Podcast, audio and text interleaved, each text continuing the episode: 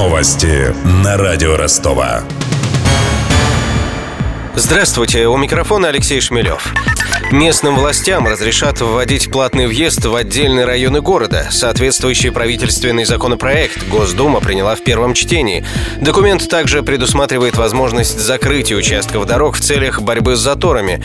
Меры могут распространяться на определенное время суток, зависеть от экологического класса машины или количества пассажиров.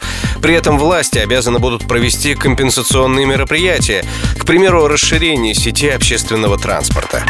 Изношенность кабельных линий стала причиной вчерашнего отсутствия трамваев и троллейбусов на улицах Ростова. Такую версию исчезновения общественного транспорта в разгар буднего дня привел генеральный директор ростовской транспортной компании Владимир Шкунденков. По его словам, чтобы избежать аварийных ситуаций и остановки машин на линии, вагоны временно отправили в депо, а подстанции обесточили. Как объяснил Шкунденков, большинство высоковольтных кабелей в городе старые и в холодную погоду нуждаются в проверке.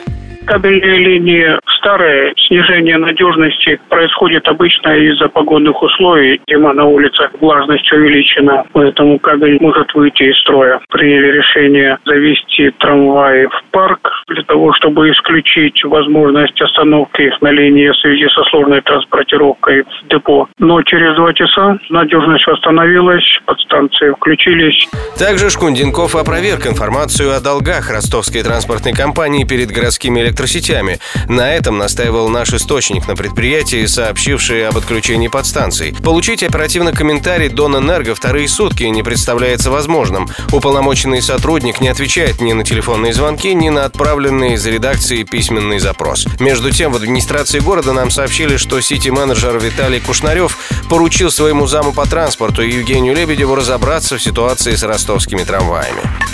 Автоконцерн Volvo отзывает в России почти 4000 автомобилей. Как сообщили в Росстандарте, отзыву подлежат машины, проданные с 2011 по 2015 годы. Причиной компании стали проблемы в прогреве двигателя. В частности, они могут обостряться при резком разгоне сразу после запуска, особенно в холодную погоду. Это может привести к подтеканию масла или утечке охлаждающей жидкости из двигателя.